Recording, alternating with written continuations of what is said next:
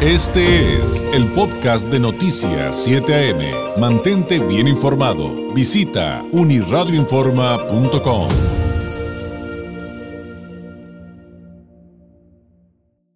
Es octubre, un mes eh, dedicado a la lucha contra mm, el cáncer eh, de mama, contra la eh, dedicado a la prevención del cáncer en las mujeres en términos generales.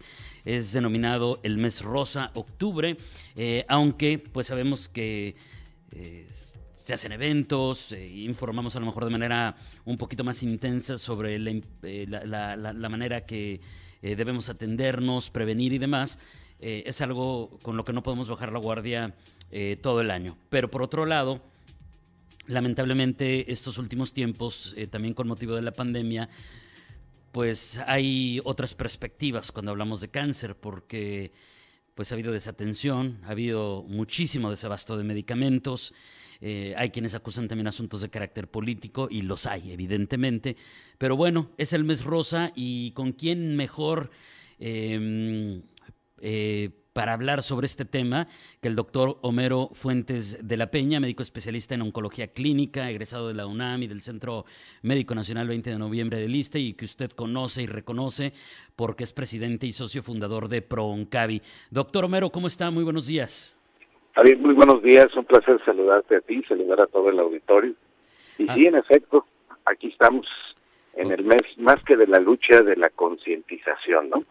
De concientizar sobre, sobre la importancia de prevenir, detectar cualquier situación a tiempo, ¿no, doctor? Pero también en tiempos muy difíciles. Eh, y, hacía referencia a ello porque hay un poquito de todo. Y, la verdad es que siento que no podemos quitar la fórmula de lo político, pero también está lo de la pandemia y cómo pues muchos pacientes tristemente, ya nos adelantaba, pues han perdido la batalla justamente porque eh, hubo eh, la definición de ciertas acciones que resultaron en su perjuicio en el contexto pandémico. Efectivamente, mira, tú, tú bien lo apuntas, no, no puede uno desvincular los temas así de un plumazo. Es evidente que eh, la atención que ha requerido la pandemia COVID, de la COVID-19 eh, nos ha opacado las otras pandemias. Una de ellas es el cáncer y como tiene apunta, pues este desabastecimiento, esta falta de atención, esta falta de acudir a los espacios adecuados en los tiempos correctos, pues impacta. Aún no sabemos la magnitud de este impacto, yo sospecho que va a ser mucho más grande de lo que lo que prevemos y que pues va a catapultar no solamente los diagnósticos tardíos, sino también las defunciones. Hay mucha gente que ha dejado de atenderse, desgraciadamente. Y en este momento, ¿dónde estamos, doctor? Es decir, respecto a, por ejemplo, las tasas de mortalidad, específicamente en los cánceres que sufren más las mujeres.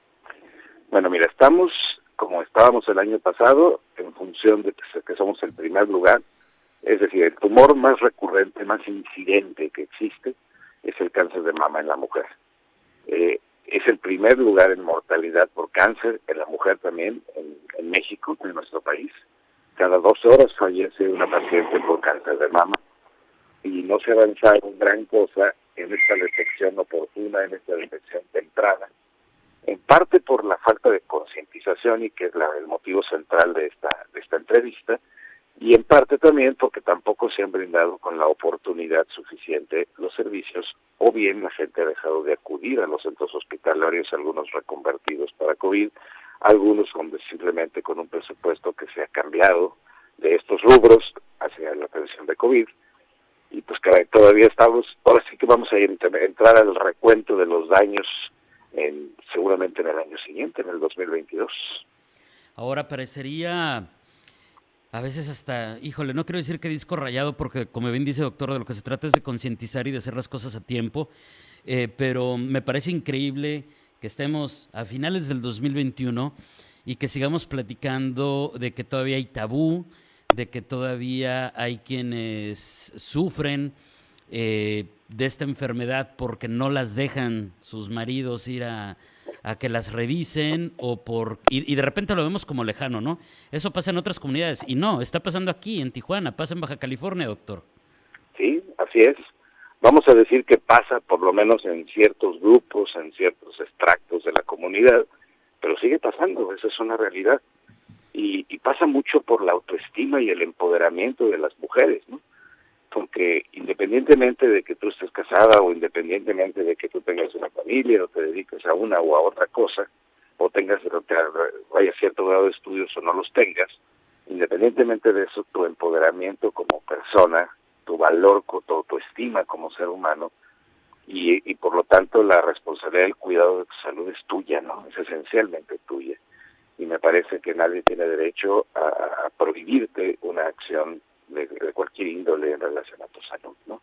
Entonces, yo creo que pasa por ahí también mucho y, y por esta necesidad que en el caso específico de este grupo etario y de este grupo de género que son el sexo femenino, pues no se debe permitir este tipo de situaciones, ¿no? Es, es tiempo, bien lo apuntas, del siglo XXI, año 2021 entrando al 2022, es increíble que podamos seguir teniendo eh, el morbo, la situación de decir, oye, no es que cómo va a ver otra persona o cómo va a tocar otra persona a mi mujer, ¿verdad? Esa es, es una actitud machista totalmente retrógrada por el lado de los hombres, pero también por el lado de las mujeres el permitirlo, ¿verdad? Claro. Ahora hay, eh, pues creo que hay unanimidad entre todos eh, los sectores de profesionales, desde eh, los que se dedican al trabajo social, pasando por los promotores de la salud, por supuesto hasta el sector médico y los especialistas como son los oncólogos, en tanto que hay, no hay suficiente acción en materia preventiva, no hay suficiente acción de lucha contra el cáncer. Podríamos hablar un poquito más del cáncer de mama, doctor. Y entonces, si usted coincide con esta visión, eh, yo le preguntaría entonces, ¿qué es lo que falta? Hacia, ¿Hacia dónde tenemos que encaminar los esfuerzos para, para seguir con esta lucha?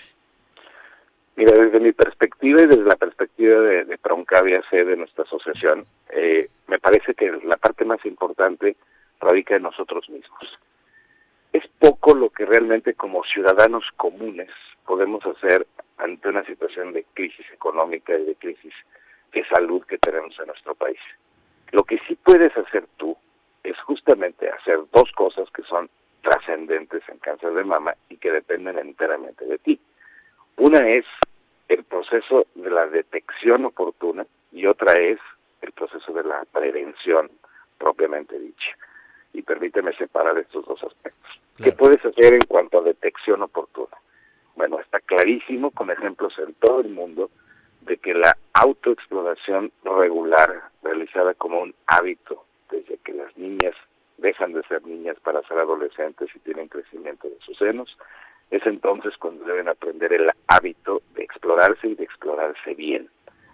Cuando tú haces este hábito regularmente, conoces tu tejido mamario, estás en condiciones de poder entonces detectar y determinar específicamente cambios y de esos cambios reportarlos y acudir con la persona adecuada, que en este caso en cáncer de mama o de los nódulos mamarios es básicamente oncología. No tienes que tener cáncer para ir al oncólogo, tienes que tener una neoformación, una bolita que no estaba y que sea suficiente. Ahí la chamba de nosotros es donde empieza, ¿no? ¿Qué es, no? Si es un quiste, si es un fibroadenoma, si es un cáncer, pero tu labor como mujer es simple y sencillamente detectar algo que no estaba.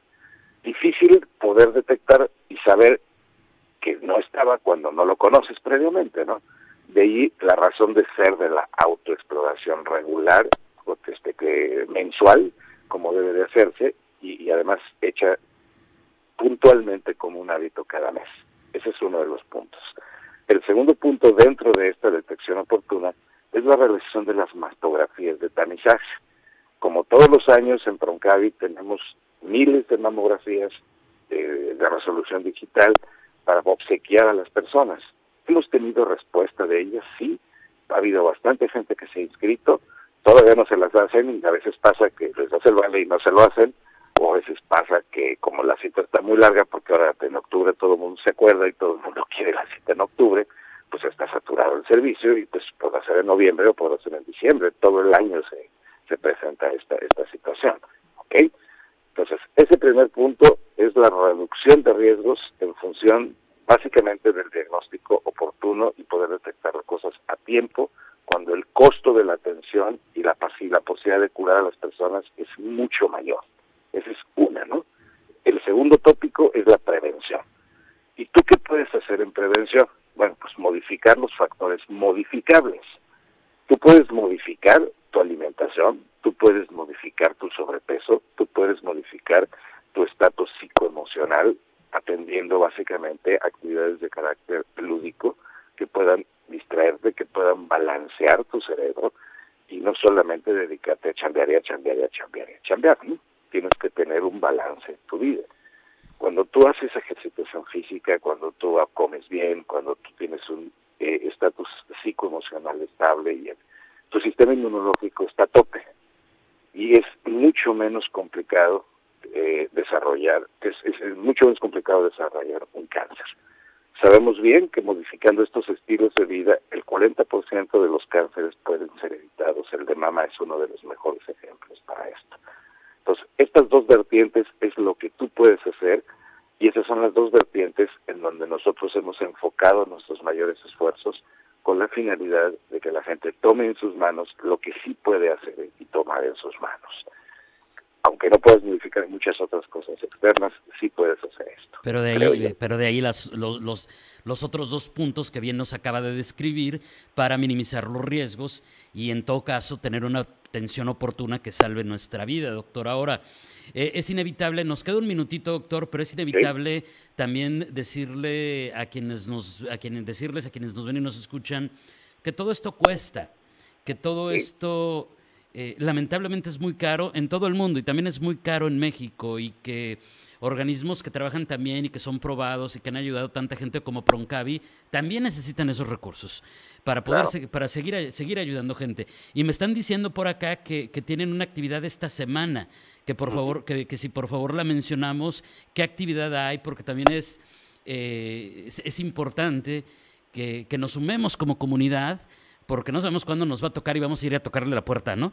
Entonces, este, ¿tienen una actividad, doctor, esta semana para recaudar fondos? Tengo entendido, si nos pudiera platicar de ello.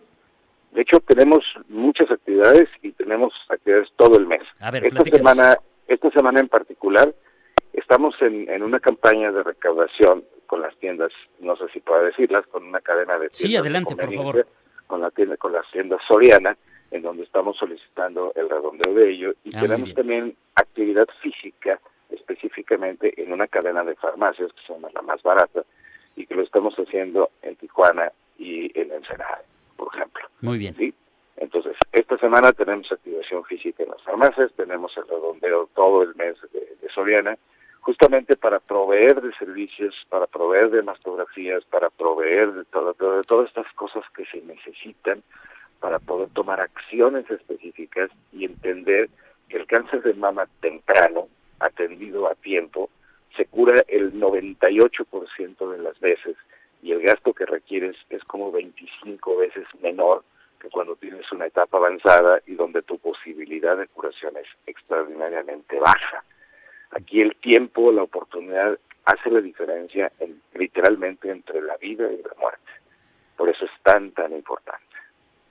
Doctor, le agradezco enormemente, le mando un abrazo a la distancia y seguiremos platicando de este tema con este compromiso de crear conciencia de estos temas que hoy bien nos explicó. Muchísimas gracias. Es un placer, David, que tengan una excelente, una excelente semana. Un saludo a toda la gente. Cuídense, quiéranse, revísense, acudan, concientícense, concientícense, por favor. Gracias. Muy buen día. Un abrazo. Gracias es el doctor Homero Fuentes eh, de la Peña, médico especialista en oncología clínica, presidente y socio fundador de ProOncavi. 8 de la mañana. Este fue el podcast de Noticias 7am. Mantente bien informado. Visita unirradioinforma.com.